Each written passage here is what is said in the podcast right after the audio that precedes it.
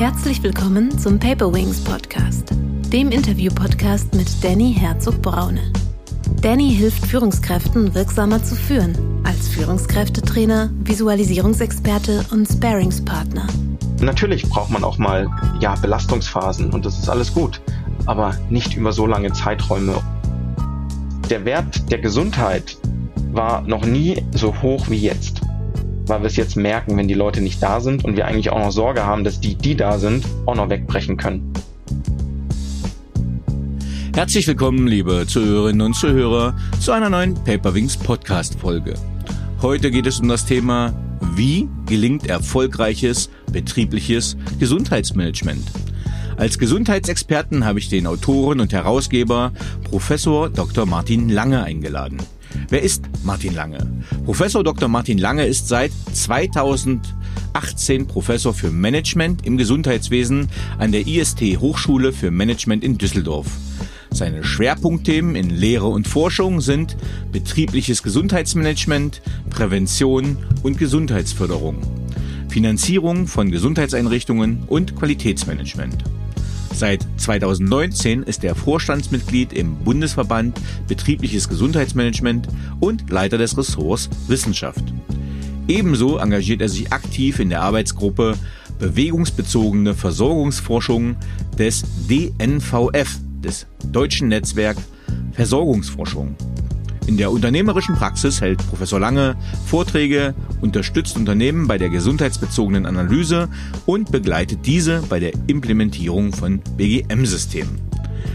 Zu seinem Buch. Ja, es ist ein Wälzer. Es ist ein Werk über 637 Seiten, ein wahres Kompendium. Es ist ein Praxishandbuch und es beschreibt systematisch, praxisnah und zukunftsweisend die aktuellen Entwicklungen betriebliches Gesundheitsmanagement in einer modernen Arbeitswelt. Es greift dabei die Aspekte des klassischen BGM auf und verzahnt es mit neuen Denkansätzen einer unbeständigen und komplexen Arbeitswelt, die wir in diesem Podcast so oft thematisieren. Es geht um Alterung der Belegschaften, Fachkräftemangel, steigende mentale Anforderungen sowie digitale Kompetenzen. Individuelle Gesundheitskompetenzen, personelle Ressourcen und Agilität sind dabei nur einige der Herausforderungen, denen sich das betriebliche Gesundheitsmanagement heute und in Zukunft stellen muss. Die Inhalte sind beispielsweise gesundheitswissenschaftliche Grundlagen zur Gesundheit, Krankheit, Arbeitsfähigkeit, Gesundheitsverhalten. Es geht um Strukturaufbau für BGM-Prozesse, Bedarfsbestimmungen, Institutionen und Akteure und Organisationsstrukturen und Kulturen. Es geht um Prozesse wie Maßnahmen der betrieblichen Gesundheitsförderung sowie der Personal- und Organisationsentwicklung und den Themen, mit denen wir uns immer wieder in diesem Podcast beschäftigen, um das Thema Agilität, New Work, Homeoffice, Arbeit 4.0, Wertehaltung, Generationsmanagement und natürlich nicht zu vergessen das Thema Resilienz. Ich freue mich sehr, dass ich heute einen ausgewiesenen Experten zu diesem Thema hier habe. Herzlich willkommen, lieber Martin. Hallo Danny. Ja, vielen Dank für deine Einladung. Ich freue mich wirklich sehr, heute hier sein zu dürfen und äh, mit dir gemeinsam über das Buch zu sprechen. Ja, ich bin auch schon ganz gespannt. Aber würdest du dich nochmal mit eigenen Worten vorstellen und uns sagen, wie du der Mensch wurdest, der du heute bist? Oh, das ist natürlich eine super Frage. Ähm, du hast mich ja schon sehr gut vorgestellt. Ähm, so, das heißt, die Leute haben mich jetzt schon wahrgenommen als äh, ja, Hochschullehrer ähm, an der IST Hochschule für Management ähm, und meine Tätigkeit beim Bundesverband Betriebliches Gesundheitsmanagement.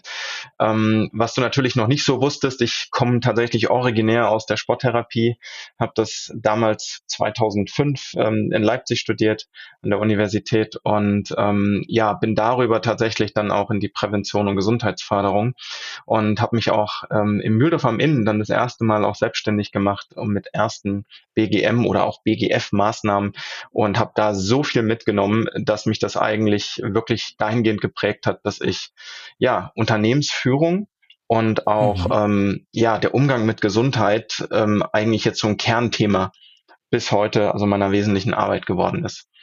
Genau. Was motiviert dich dabei und was treibt dich an?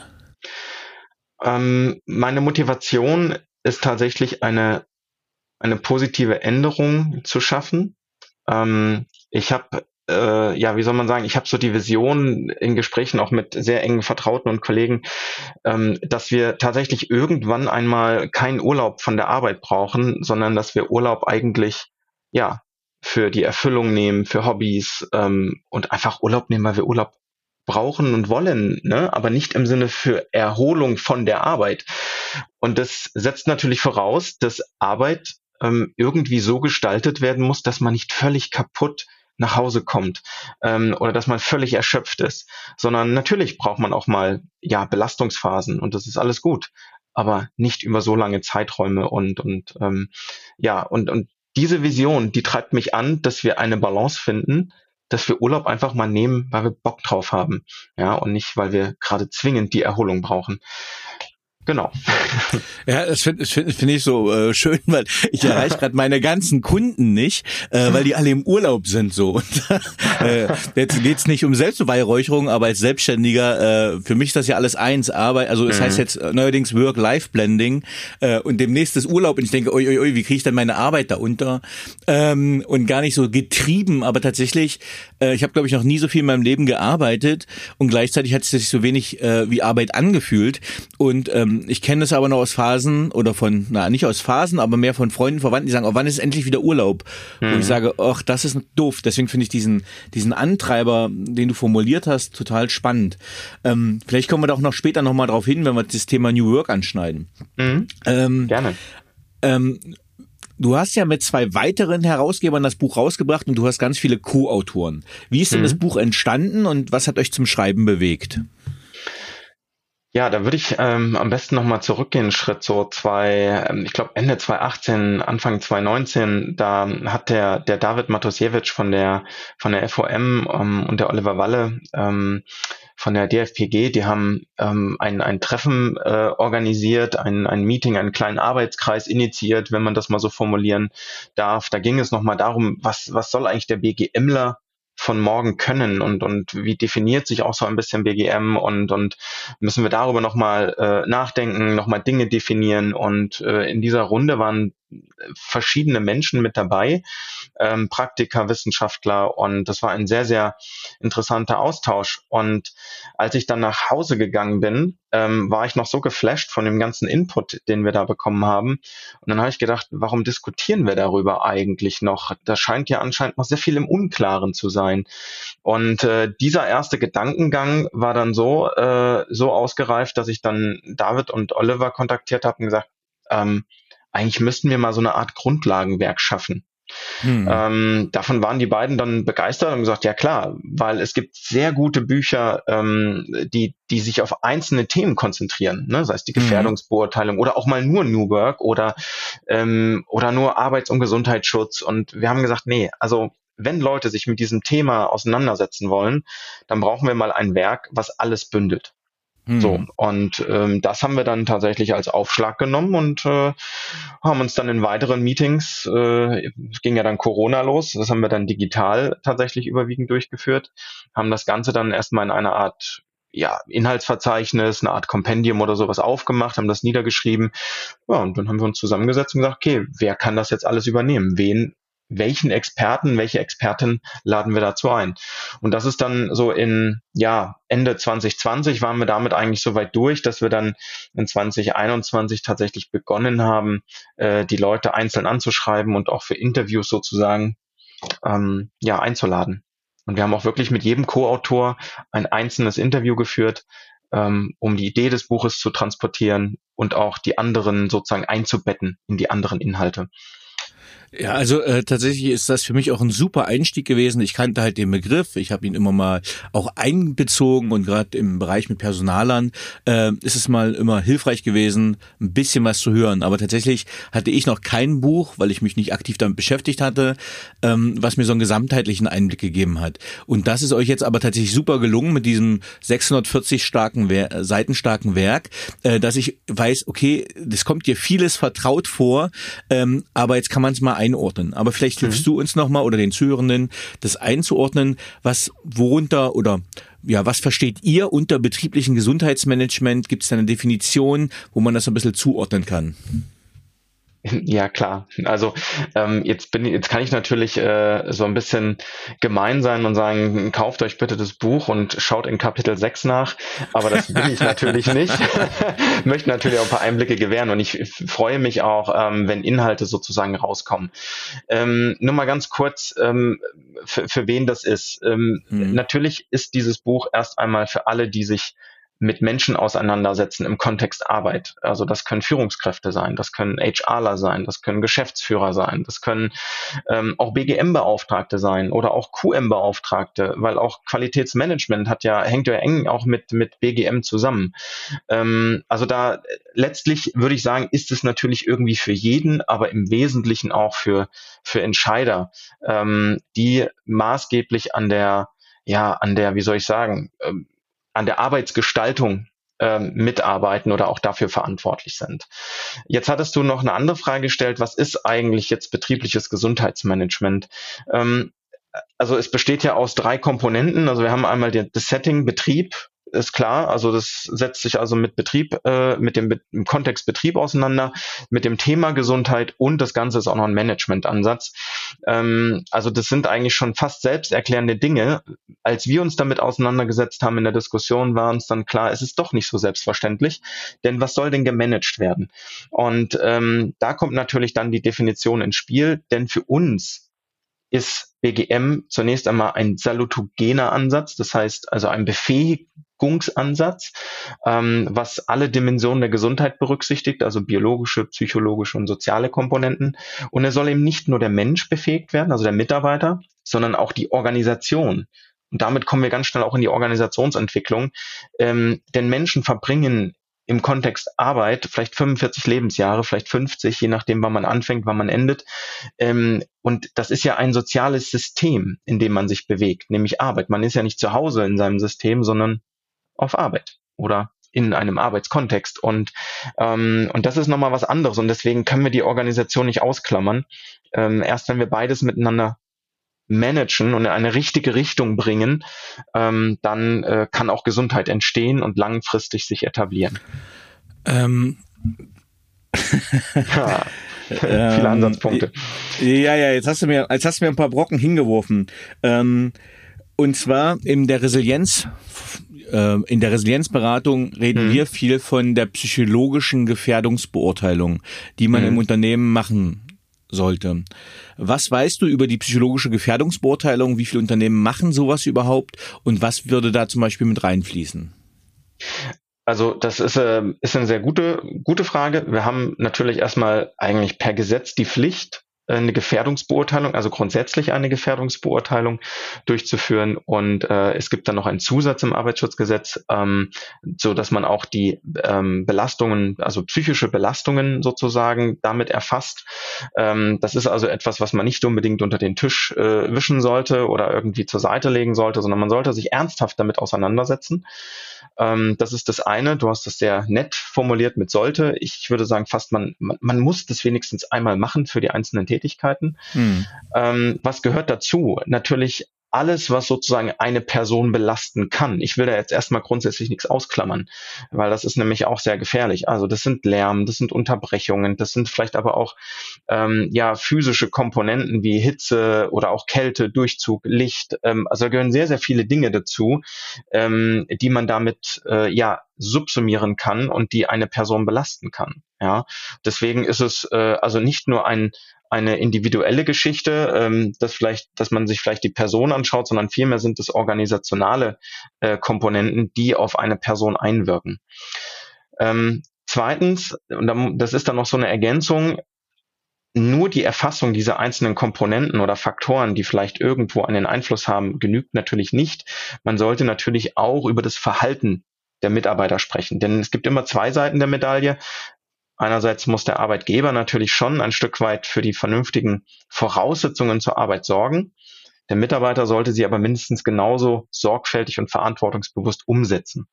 Ja, das heißt, ich sollte jetzt auch nicht nur 500 Lux am Schreibtisch sicherstellen, sondern sollte dann auch den Mitarbeiter darüber informieren und ihn darauf hinweisen, dass er auch das Licht anmacht, wenn es zu dunkel ist. Ja, genauso wie die Unterbrechungen. Da muss man halt darüber reden, ob man mal gelegentlich die Türen des Büros schließt oder wie auch immer. Da gibt es ja verschiedene Möglichkeiten. Aber man muss über beides reden und beides im Blick halten. Hm.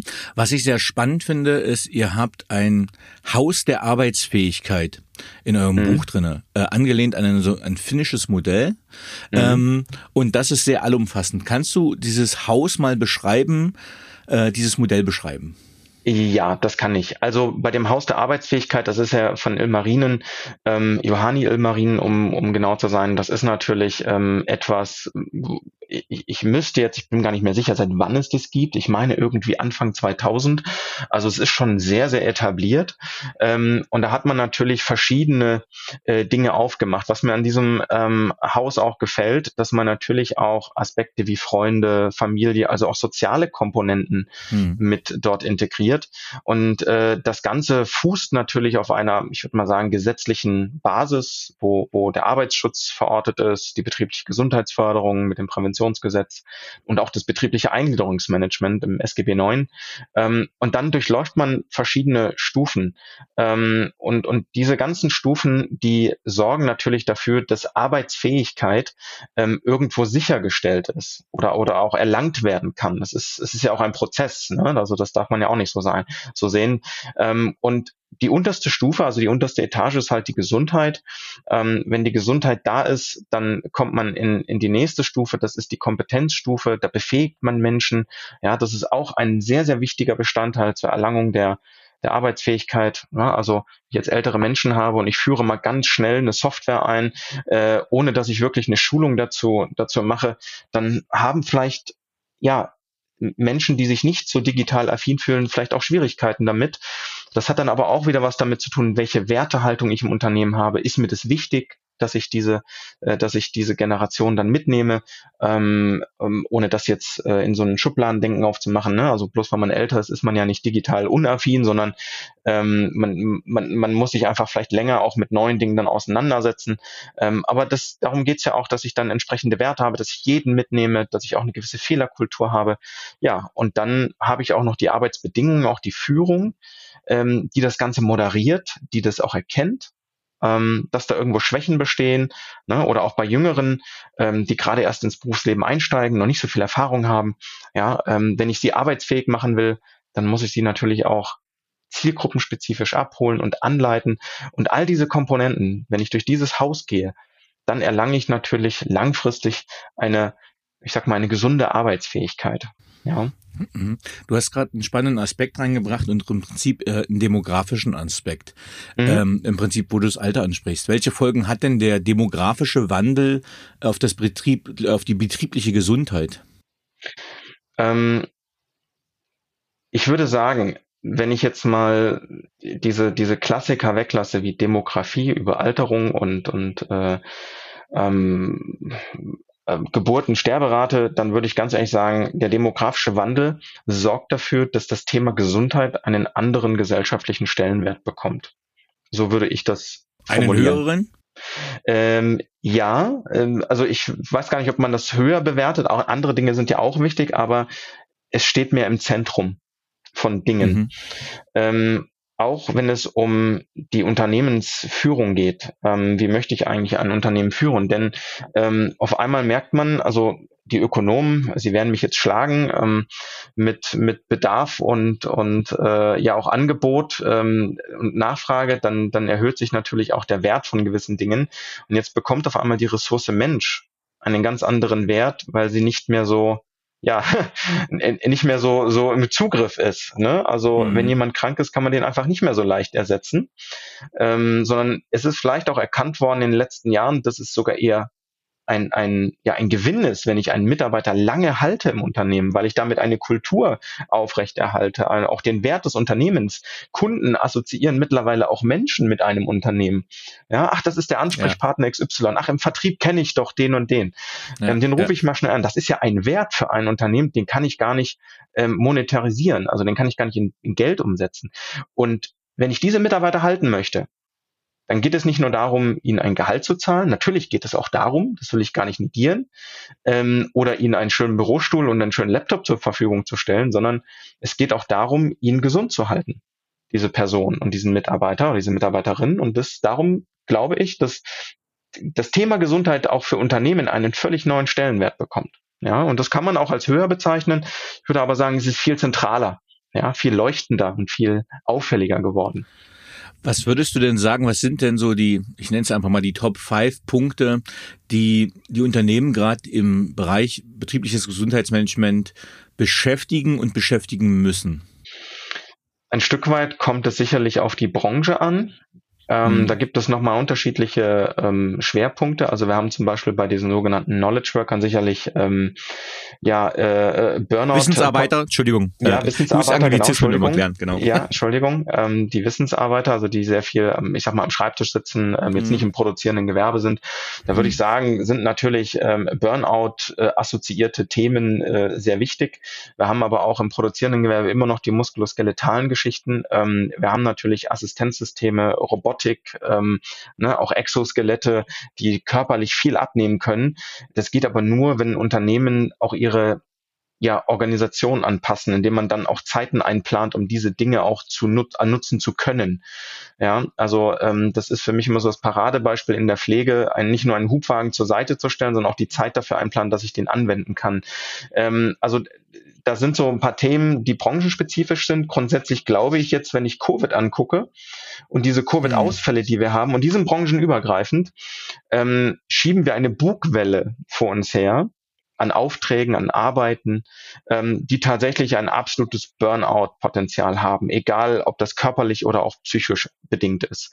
Ähm, und, diese Bugwelle, also deswegen habe ich gar nicht so die Top 5, sondern den Top One hm, äh, hm. äh, das Top-One-Thema.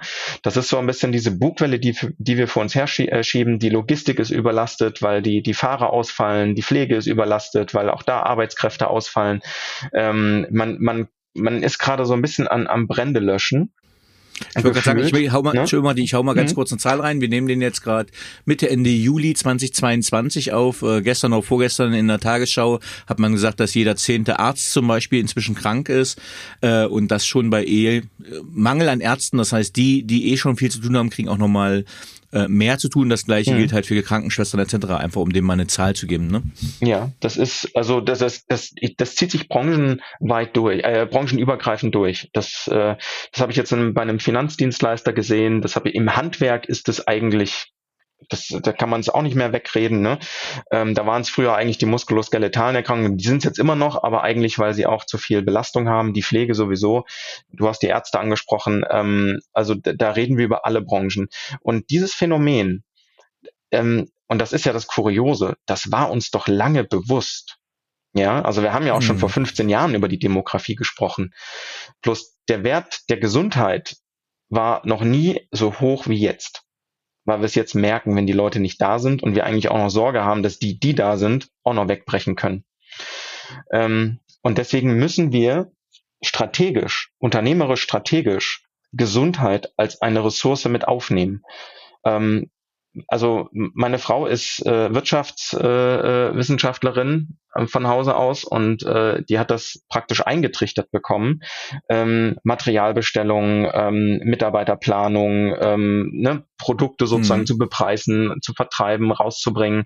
Ähm, in all diesen Dingen kommt das Thema Gesundheit nicht vor als eine strategische Komponente und das verstehe ich nicht ganz, denn äh, ich muss ja auch Maschinen pflegen und warten und das Gleiche müsste ich ja auch mit meinem Mitarbeiter tun. Das muss ich einfach einkalkulieren. Und das darf uns auch etwas kosten im Sinne von Zeit, ähm, Energie, Gedankengängen, Projekten.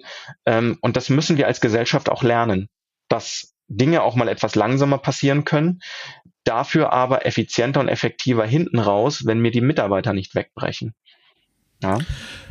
Ja, das ist total spannend. Ich hatte letzte Woche ähm, ein, ein, ein Workshop bei der Bundeswehr am Sanitätskommando der Bundeswehr in Koblenz. Mhm. Und dort habe ich mit einem Oberstarzt gesprochen. Das ist quasi der oberste betriebliche Gesundheitsmanager der Bundeswehr. Und er hat gesagt, naja, er gibt den Standorten schon immer Hinweise, äh, wie man da aufpassen muss. Und was man halt beim Militär gelernt hat, gibt es im Zivilen halt leider nicht. Da hat man mal gelernt, Reserven zu bilden. Klingt mhm. jetzt erstmal für mich als Ökonom schwierig, ne?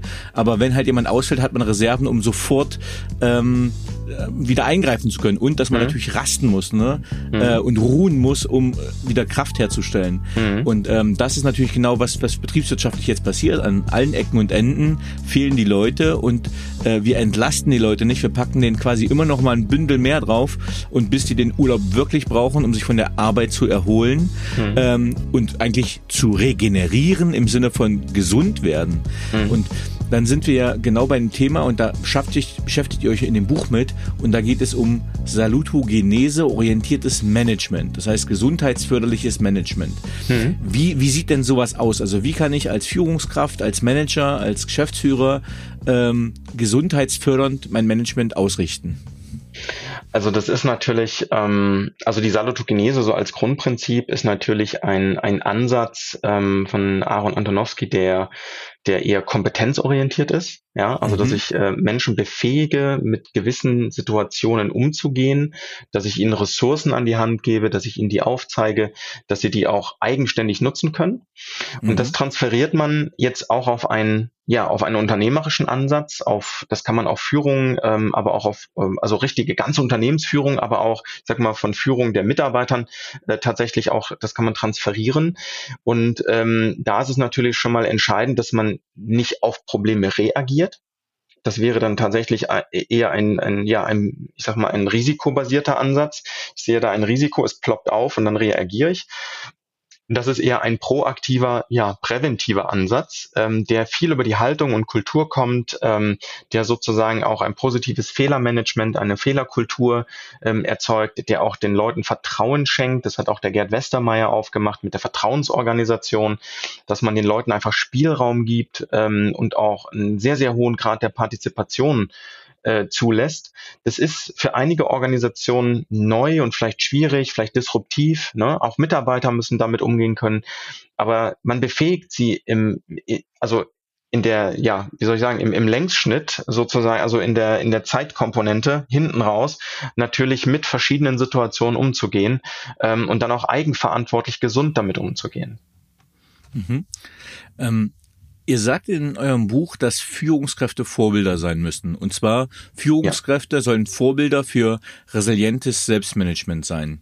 Ja. Ähm, ich behaupte jetzt mal, ich habe also wenn ich in Konzerne schaue, dann ist das, glaube ich, weniger so, denn ich glaube, viele dort haben sich durch harte Arbeit und viel Fleiß äh, in der Regel nach oben gearbeitet und haben eigentlich kein gesundheitsförderliches Selbstmanagement beschrieben oder betrieben. Mhm. Ähm, wie können wir jetzt Führungskräfte zu Vorbildern in der resilienten Selbstmanagement äh, begleiten, führen, entwickeln, dass die das lernen?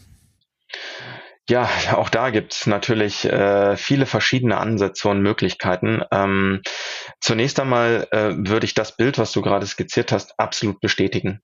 Ja, ähm, es gibt auch sehr gute Studien, ähm, die mehr oder weniger äh, aufzeigen, dass wenn eine Führungskraft sozusagen äh, Präsentismus vorlebt, dass sich das eins zu eins auch spiegelt bei den ähm, bei den Mitarbeitern. Ja, ganz kurz, heißt, Martin, hm? ganz genau. Präsentismus ist, glaube ich, ein Begriff, den viele nicht kennen. Ja, Absentismus ist noch relativ bekannt, aber Präsentismus muss man, glaube ich, nochmal erklären. Ja, erkläre ich gerne. Also da geht es natürlich tatsächlich darum, ähm, krank zur Arbeit zu kommen, ähm, weil Leistungsdruck besteht, weil die Führungskraft es vormacht und äh, weil vielleicht auch diese Kultur im Team besteht, dass man wegen eines Schnupfens nicht zu Hause bleibt. Ne?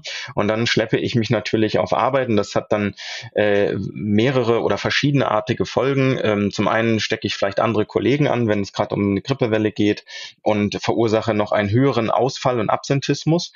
Und persönlich äh, zeigen sich, dass wenn eine hohe Präsentismusrate ist, dass die Ausfallzeit dann deutlich länger ist. Also das heißt, ich ähm, lande dann vielleicht in einem Burnout und fehle dann einfach mal drei bis sechs Monate im Nachgang. Ähm, oder aber ich habe einen, einen doch schwerere Rücken, ähm, Rückenverletzungen bis zum Bandscheibenvorfall, was mich einfach mit einer Woche äh, AU vielleicht äh, noch gerettet hätte oder mal wieder die Regeneration, die du gerade angesprochen hättest. Ja, ähm, das ist natürlich Präsentismus und noch ganz viele andere Dinge, die damit assoziiert werden, die passieren dann in so einer Dynamik. Ähm, auch die Tatsache, dass ich vielleicht Gesundheitsangebote des Unternehmens nicht ernst nehme. Ja, das, das mhm. suggeriert es ja auch. Nehmen wir mal an, das Unternehmen bietet sozusagen Gesundheitsleistungen an und äh, der einzige oder die einzige Person, die sich nicht dran hält oder mitmacht, ist die Führungskraft. das ist dann natürlich unglaubwürdig. Ja, also da verliert man natürlich an ja, Authentizität, ähm, um das so mal auch so, so auszudrücken. Und da müssen wir aufpassen. Ähm, und deswegen ist die Führung, also die gesunde Führung, wenn ich jetzt von, von Franco und Pfeffer das Modell nehme, fängt da an, dass ich als Führungskraft auch erstmal auf mich selbst achte. Mhm. Ja, Self-Care ist das Konzept. Und wenn ich Self-Care anwende, dann glauben das auch meine Mitarbeiter, die sehen das, ich bin authentisch, ja, als Führungskraft und dann brauche ich gar nicht mehr so viel führen äh, in der Hinsicht, sondern Mitarbeiter, die lernen das wie so im Modell lernen und nehmen sich das an und machen dann auch mit, weil sie sehen, ah, das ist erlaubt. Ja, das darf ich. Das ist, das ist auch mal gesund, krank zu sein ja, in, in dieser, in, in diesem Sprichwort. Also ich finde das, finde das äh, toll, wie du das beschreibst und äh, es ist so entscheidend, in welcher Unternehmenskultur man sich befindet. Ich nehme mal, also bei der Bundes, ich war ja Offizier bei der Bundeswehr ne, mhm. ne, und da ist man, lernt man auch sehr viel Selbstdisziplin und diese Selbstdisziplin führt irgendwann zu Härte gegen sich selbst, ne? Wo man sagt, ja. okay, nee, jetzt musst du stark sein. Also eigentlich eine ungesunde Härte sich gegenüber. Aber das hatte ich so ein bisschen als Mantra mit drin. Dann mhm. durfte ich mal eine Zeit lang beim Arbeitgeberverband Hessen Chemie arbeiten mhm. und ich war so leicht erkältet. Das wäre für mich niemals ein Grund gewesen, einen Krankzeitzettel oder sowas auszuschreiben. Mhm. Und dann kam der Hauptgeschäftsführer und hat gesagt, Herr Braune, Sie gehen jetzt sofort nach Hause. Und ich habe gesagt, ich kann doch, ich habe jetzt hier Projekte, ich muss das noch schnell bringen. Nein, Sie gehen jetzt nach, fahren Ihren Rechner runter und gehen sofort nach Hause. Ähm, und der hat das mit eiserner Disziplin durchgezogen und das bis heute aber für mich so ein krass gutes Beispiel ist. Es hat nämlich genau, nachdem ich dann diskutieren wollte, ich muss das und das noch fertig machen. Nein, das müssen Sie nicht. So dringend und wichtig ist das nicht. Die, ihre Gesundheit ist wichtiger und die der Mitarbeitenden. Ähm, mhm. Ähm, und das war für mich mal wirklich so knallhart vorgelebt, wo man sagt, okay, äh, nein, die anderen Leute werden nicht gefährdet und sie regenerieren sich. Ähm, das habe ich aber so nicht oft erlebt in Unternehmen. Ähm, und ich glaube, das ist noch ein deutscher Kulturwandel, den es quasi ja, der geschehen muss in den Organisationen. Habt ihr da Erfahrungen oder Spiegelungen aus anderen Unternehmen? Äh, ja, das ist also aus, aus vielen Branchen, vielen verschiedenen Branchen. Und ähm, das ist auch so ein bisschen das Wording, ähm, was, was wir immer wieder in den Unternehmen sehen. Sowas wie harte Arbeit, hattest du gerade gesagt. Ne? Mhm. Ähm, oder auch, dass der Wert von Gesundheit, es ist ja stigmatisiert, man redet ja nicht über Gesundheit. Ähm, das ist sicherlich auch ähm, gesetzlich ähm, gesichert und auch so ein bisschen mitgegeben worden, dass natürlich Gesundheitsdaten äh, erstmal der Person gehören und das ist in vielen Unternehmen sicherlich auch sinnvoll. Ja, ähm, es führt aber auch dazu, dass man über Gesundheit und Krankheit gar nicht redet. Und ähm, wir haben uns über die letzten Jahrzehnte ja ganz stark zu einer Leistungskultur äh, hinsozialisiert. Ja, also mhm. und und das und was sehen wir? Ähm, übrigens in, in jedem jedem Interview mit jedem DAX-Konzern, mit jeder mit jedem Geschäftsführer, Geschäftsführerin ähm, im Alter wissen wir doch eigentlich, dass wir nicht mehr so die Leistungsfähigkeit haben wie, wie in den jungen Jahren. Und das ist auch völlig mhm. normal. Also wenn wir jetzt mal 60 plus oder so denken. Mhm. Ähm, trotzdem äh, suggerieren wir, dass wir erst dann natürlich äh, ja in der Blütezeit sind. Das sind wir sicherlich auch kognitiv und vom Wissen her und von, vom ich sag mal, vom, von der strategischen Kompetenz.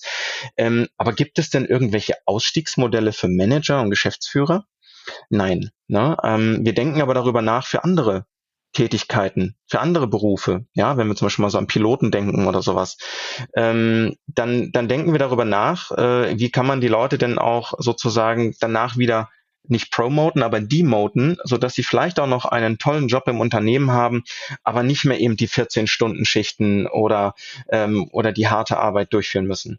Das sind Dinge und Themen, die wir gar nicht gar nicht diskutieren. Oder auch im Handwerk. Da, da, da, da ist das Thema Gesundheit ja ein Symbol für Schwäche. Man darf hm. ja nicht krank werden, man muss stark sein, man muss, ne?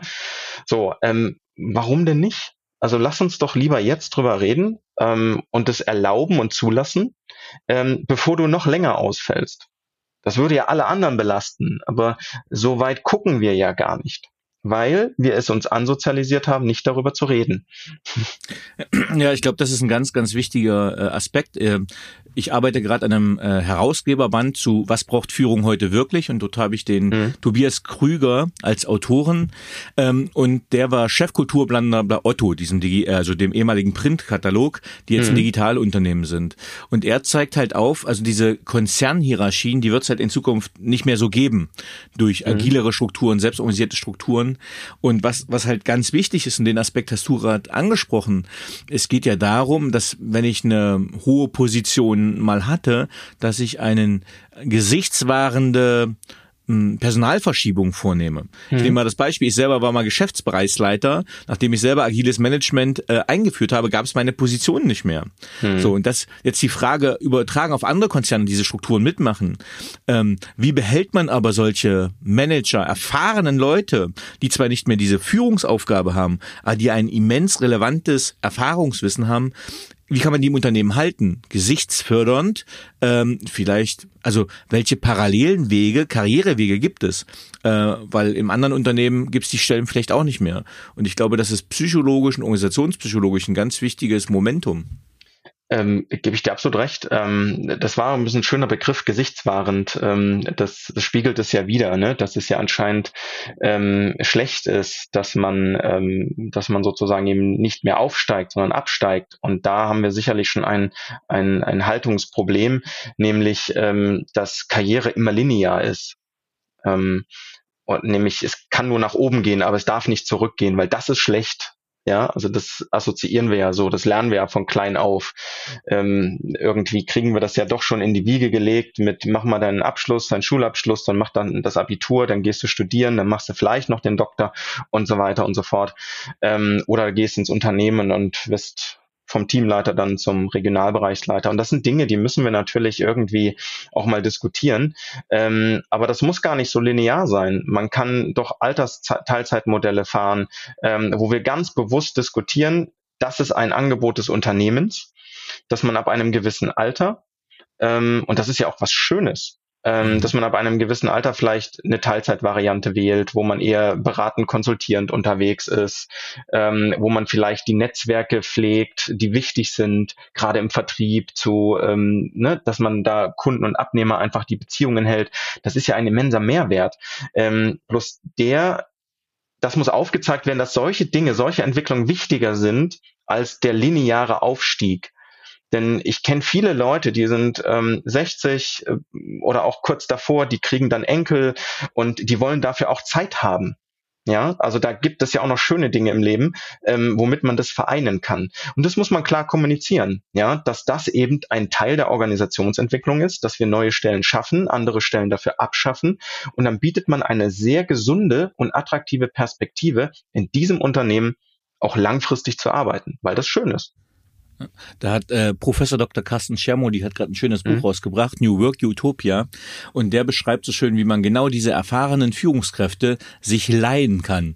Ne, wenn ein Team zum mhm. Beispiel sagt, ich bräuchte jetzt mal einen Berater, jemand, der mehr Erfahrung im Unternehmen hat. Wir brauchen keine Führungskraft, wir kriegen das hin, aber wir brauchen die Erfahrung. Und dann kann man sich diese Führungskraft im Unternehmen leihen als Berater.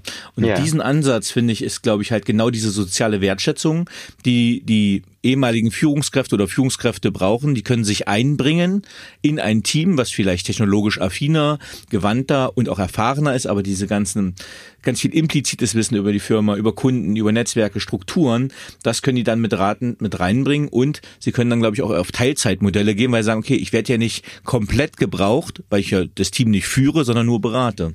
Mhm.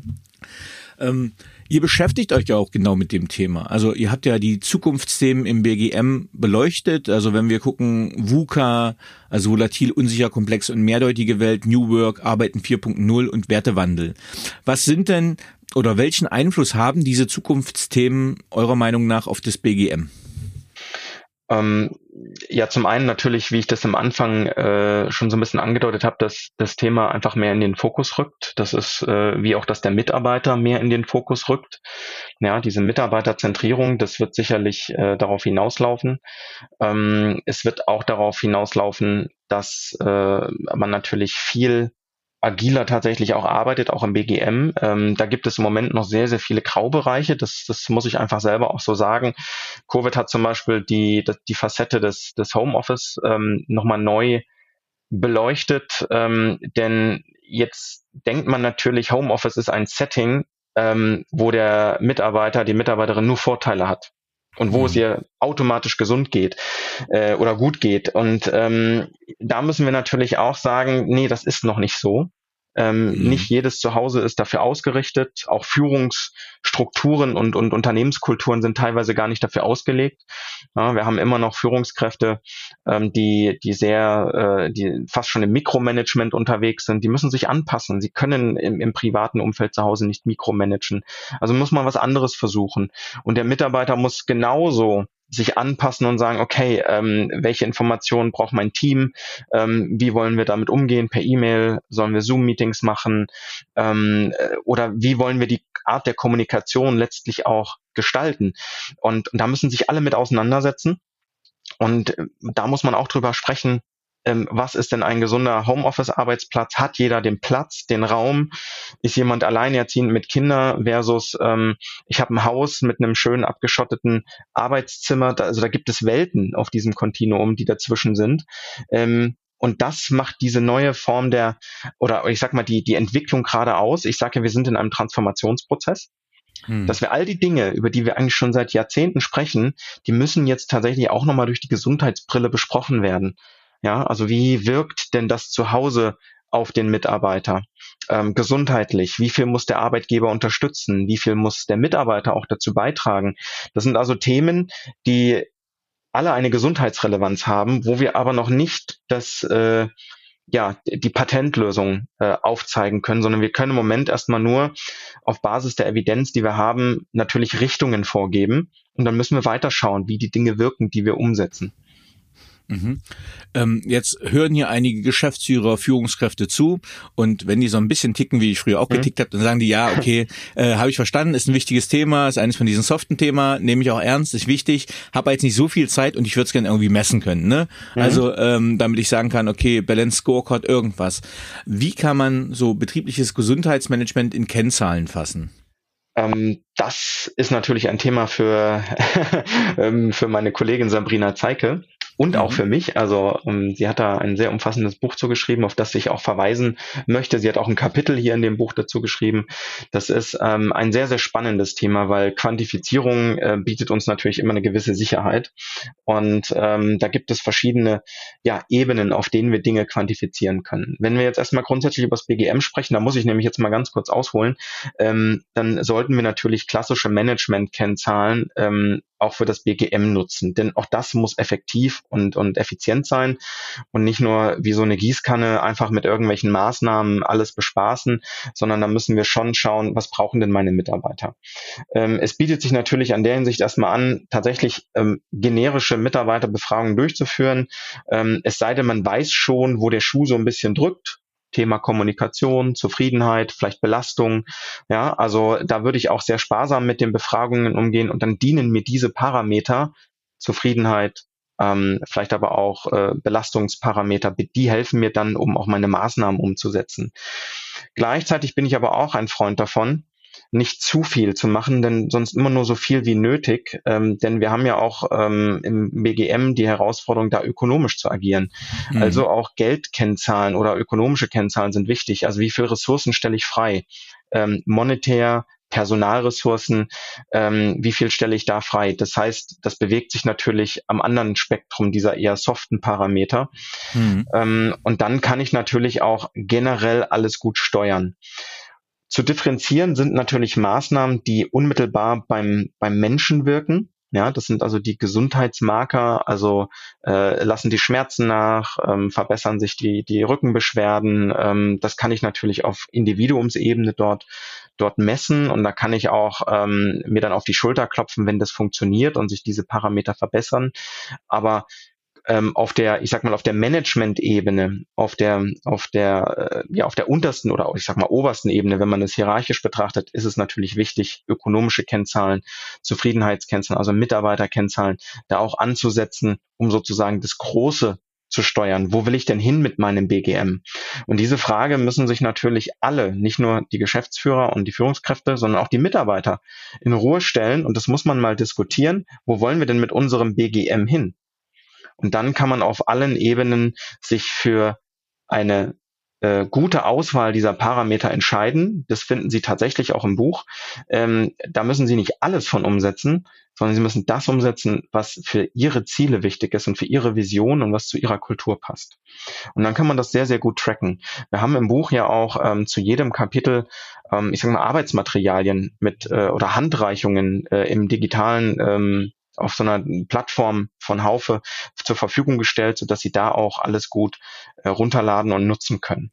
Ja, also vielen Dank, Martin. Du hast, wir haben jetzt wirklich einen super Überblick gekriegt. Äh, du hast mhm. auch mal ein bisschen gut auf das Buch verwiesen, äh, was ich auch jedem nur ähm, ja anraten kann, weil dort wirklich ähm, von unterschiedlichen Experten die Themen unterschiedlich äh, oder fachspezifisch beleuchtet wurden und einen sehr guten Einblick geben. Ähm, jetzt aber trotzdem zusammengefasst, was ist, wie gelingt deiner Meinung nach erfolgreiches betriebliches Gesundheitsmanagement? Das ist eine sehr herausfordernde Frage. Und ich würde es mal so erlauben, also wenn man das Fachliche, was man im Buch ja gut nachlesen kann, ähm, mal beiseite legt, glaube ich, dass es gut gelingen kann, wenn das Thema Gesundheit Raum bekommt. So, und das würde ich so stehen lassen. Sehr schön.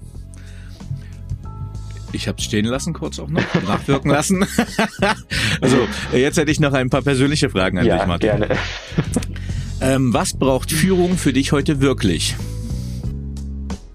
Wow, ich würde sagen Verständnis, mhm. Akzeptanz, Offenheit und eine ehrlich authentische Kommunikation. Genau. Dann ist, glaube ich, alles erlaubt. Mhm. Auf welchen beruflichen Fehler oder Erfahrungen hättest du gerne verzichtet? Das ist eine sehr äh, dichotome Frage. Ich würde fast sagen auf alle und dann aber auch gleichzeitig wieder auf keine. Ähm, ich sehe es so, dass ich, das erkennt man ja immer erst retrospektiv, ähm, dass ich aus meinen Fehlern natürlich gelernt habe und das auch dazu beiträgt, ähm, wie man ist und wie man sich entwickelt und welche Ziele man auch hat. Deswegen würde ich auch sagen, eigentlich hätte ich auf keinen Fehler verzichtet, auch wenn ich in dem Moment des Fehlers gerne darauf verzichtet hätte. Ähm, auf welche berufliche Leistung bist du besonders stolz? Ja, tatsächlich ein Stück weit auf dieses Buch. Denn ich, ich habe ähm, so ein bisschen natürlich also wenn ich jetzt so drüber nachdenke, hätte ich fast gesagt, na ja, ähm, dass ich mutig genug war, ähm, doch an der Doktorarbeit zu arbeiten, ähm, weil das ist ja immer so eine Blackbox, wenn man das beginnt und man kann das gar nicht greifen. Ähm, mhm. Jetzt glaube ich aber tatsächlich mit all der beruflichen Erfahrung, die ich habe, und ich bin ja auch noch in den Unternehmen tätig, äh, beratend, mhm. würde ich sagen, mit diesem Buch, weil ich darüber sehr, sehr viele neue Menschen kennengelernt habe, auch mit Menschen, die ich vorher schon kannte durch Kongresse, auch jetzt mal intensiv thematisch ähm, arbeiten konnte, auch mit David und Oliver ähm, enger zusammenarbeiten konnte und uns es, glaube ich, tatsächlich gut gelungen ist, einen großen Schritt für zur Professionalisierung des BGMs ähm, ja zu, zu, zu gehen. Und deswegen bin ich, glaube ich, schon sehr stolz drauf auf dieses äh, Werk tatsächlich, ja. Ja, also ich kann das nur, nachempfinden. Man, wenn dann, also 600 Seiten ist natürlich auch äh, wirklich eine Ansage. Und wenn man dann weiß, wie viel man da an Koordinationsaufwand und Korrektur und Abgleichen hat, äh, dann steht ja auch eine Arbeitsleistung dahinter. Man sieht ja nur die Namen, denkt, ach, das haben ja die anderen geschrieben, aber als Herausgeber hat man noch ein, zwei andere Aufgaben. Von daher kann ich mir das schon sehr gut vorstellen. Mhm. Welche Fähigkeit beziehungsweise Fertigkeit möchtest du gerne haben, die du noch nicht hast? Ähm, tatsächlich hätte ich gerne, ja, da bin ich, äh, da kämpfe ich so ein bisschen mit mir. Ähm, ich, also ich arbeite ja tatsächlich sehr gerne, weil ich arbeite nicht in dem klassischen Verständnis wie wir das, glaube ich, so heute auch schon haben durchklingen lassen, äh, verstehe, sondern ich mache die Dinge tatsächlich mit Leidenschaft. Es sei denn, es sind Listen ausfüllen oder sowas, ne? Das, das mag ich tatsächlich nicht. Und das Problem, was dabei entsteht, oder die Herausforderung, tatsächlich auch mal zu sagen, ich lasse das jetzt liegen. Und das ist etwas, was ich bei anderen Menschen ähm, und auch Kollegen, Kolleginnen bewundere, wenn sie das gut können diese Ruhe und Gelassenheit zu haben, ach, das mache ich morgen. Mhm. Und ich hm. habe diese Begeisterung und hätte gerne, ach komm, das machen wir jetzt noch, lass uns drüber sprechen. Aber auch ich bin irgendwann mal kaputt, die Batterie ist leer und deswegen hätte ich gerne, daran möchte ich gerne noch äh, arbeiten, möchte lernen. Ähm, die Dinge dann doch etwas mit Gelassenheit zu nehmen. Ja, ich habe da einen guten psychologischen Psychotherapeuten an meiner Seite, der mein Geschäftspartner ist. Also äh, der sagt, Danny, Danny, folge dem Prozess äh, und wenn es gerade so ist, dann ist es so. Aber ich kann, ich fühle das sehr stark nach. Da ist dann die Lebenserfahrung von meinem Kollegen einfach da. Äh, manche Dinge kommen, wenn sie kommen müssen und manche nicht. Also genau. Äh, ähm, welche drei Bücher haben dich am meisten geprägt beziehungsweise dein Leben beeinflusst?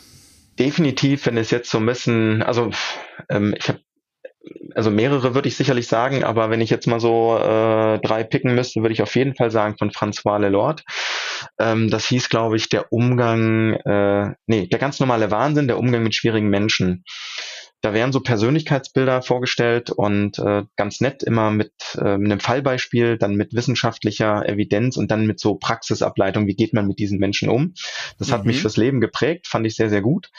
Ähm, dann als junger Mensch habe ich mal äh, von Frank Schätzing Der Schwarm gelesen. Der hat mich, das hat mich begeistert, wie, wie, wie akribisch er diese Recherchen gemacht hat. Und das hat mich so ein bisschen geprägt, auch für meine wissenschaftlichen Schreibereien.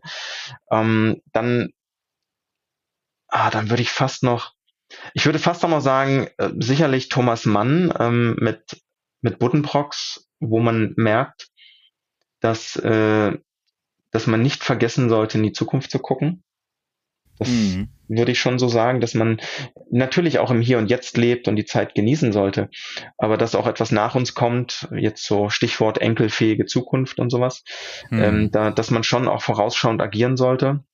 Ressourcen sind endlich, viele Ressourcen sind endlich und dann sollten wir auch gut damit umgehen. Ja, und dann lese ich natürlich auch andere, so auch so Biografien. Ich bin so ein Freund von Biografien, von großen Persönlichkeiten und ich bewundere das, wie sehr sie gekämpft haben, tradierte Denkweisen aufzulösen. Also das, äh, das und, und wir erkennen das dann gefühlt immer 100 Jahre später, ähm, dass diese Menschen recht hatten. und ähm, ja, und da, ähm, ja, das prägt mich auch natürlich an dieser Stelle. Ne? Also Frank Schätzing, der Schwarm, fand ich auch äh, ja, großartig, spannend auch und äh, dass er sich Wissenschaft und Spannung vereint. Das war cooles. Buch. Ja, genau. Also das war, da war ich sehr begeistert. Wer waren die drei Menschen, die den größten Einfluss auf deine berufliche Entwicklung hatten? Auf die berufliche. Ähm, tatsächlich würde ich hier sagen, ähm, mit unter anderem mein Onkel. Der war Mediziner, ähm, auch an renommierten Universität, also Universitätsklinikum und dann auch in Kliniken. Ähm, der war dann auch eine Art Mentor, der mich auch so durch schwierige Phasen auch geleitet hat. Dann würde ich sagen, äh, äh, Katharina Eckert, auch jetzt meine Kollegin. Ähm, wir waren zwischenzeitlich mal in anderen Einrichtungen, ähm, aber wir sind jetzt wieder vereint. Das war, sie hat mich in meiner gesamten Promotionsphase mit begleitet, während sie ihre Habilitation ähm, ja sozusagen gemacht hat. Und ähm, dann würde ich sagen, Aimin Lee. Ayman Lee ist eine Professorin an der Harvard School of Public Health und ähm, ich habe sie damals als junger Wissenschaftler kennengelernt und mich hat, also wer das Universitätssystem in Deutschland kennt, der weiß, was ich damit meine, wenn ich die Dinge jetzt sage, wie ich sie sage. Mich hat damals ihre Menschlichkeit, ihre Bodenständigkeit und auch ihre, ihre, ihre ja, ihre Expertise wahnsinnig beeindruckt. Sie hat Wissen geteilt, wo sie genau wusste, es ist wichtig, dass wir unter Wissenschaftlern Wissen teilen. Es gibt keinen Konkurrenzkampf, es gibt nur ein Miteinander und, und diese Philosophie, das hat ihr ganzer Körper, ihre ganz, ihr ganzes Auftreten hat das gespiegelt und das war absolut, das war Weltklasse. Da gibt es nicht viele von und äh, deswegen ist es auch so mein, diese Frau ist mein absolutes Vorbild, ähm, was das angeht, wie man mit Wissen umgeht und, und auch mit, ja, mit Themen und, und mit Arbeit.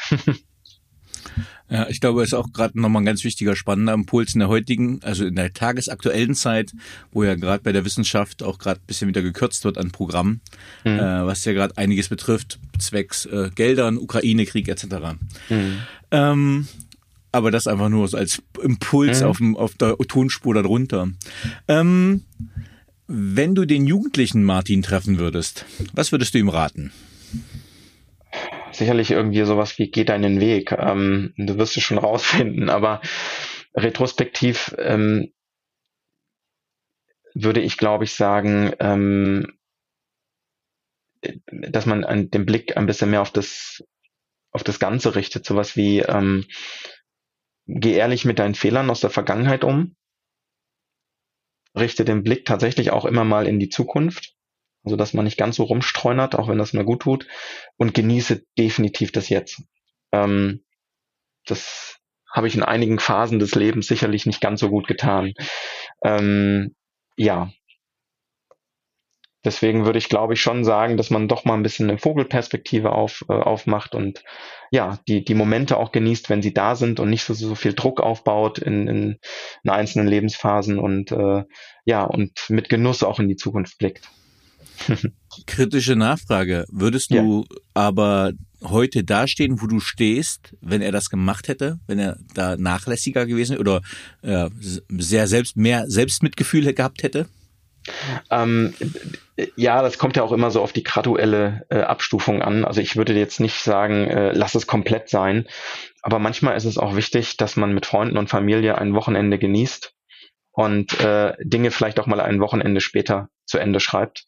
Ähm, da geht es dann da, da geht es ja nicht um Leben und Tod, ja. Ähm, und es setzt Dinge in, in, in Relation, wenn man sich vielleicht dann doch mal an der einen oder anderen Stelle ähm, eine kleine Auszeit nimmt. Ja, äh, ich, ich habe immer gerne gearbeitet, da mache ich keinen Hehl draus, weil ich das, weil ich es liebe, zu tüfteln, gedanklich zu tüfteln. Aber das Leben findet auch im Hier und Jetzt statt, äh, statt und man darf das nicht vergessen. Das ist ganz wichtig. Vielleicht auch ein, eine Sache, die man im, ich will nicht sagen im Alter, aber mit dem mit dem Leben auch immer mehr erkennt. Ja. So. Sehr schön. Ja, ja. Was möchtest du am Ende deines Lebens von dir sagen können, erreicht zu haben? Ich möchte meine Mitmenschen tatsächlich positiv, mit positivem Gedankengut beeinflusst haben. Und ich möchte auch, wenn ich jetzt, wenn es jetzt beruflich ist, möchte ich auch am Ende sagen können, ich habe diese Zeit genutzt, um, um Menschen, Unternehmen, ja, zu helfen, ihnen ähm, irgendwie beim Prozess ähm, sinnstiftend zur Seite gestanden zu haben. Ähm, und ja, und auch ein, wenn es nur ein klitzekleiner Teil ist, irgendwie äh, an, an gutem, sinnvollen Gedankengut hinterlassen zu haben. Sehr schön. Lieber Martin, wir haben das Ende erreicht. Ich danke dir vielmals für dieses lebendige, kurzweilige, leidenschaftliche Gespräch über betriebliches Gesundheitsmanagement. Vielen Dank, dass du Gast im Paperwings Podcast warst. Ja, ich danke dir, Danny, ganz herzlich für die Einladung und auch im Namen meiner Kollegen ähm, David und Oliver auch nochmal recht herzlichen Dank. Dankeschön. Tschüss. Tschüss.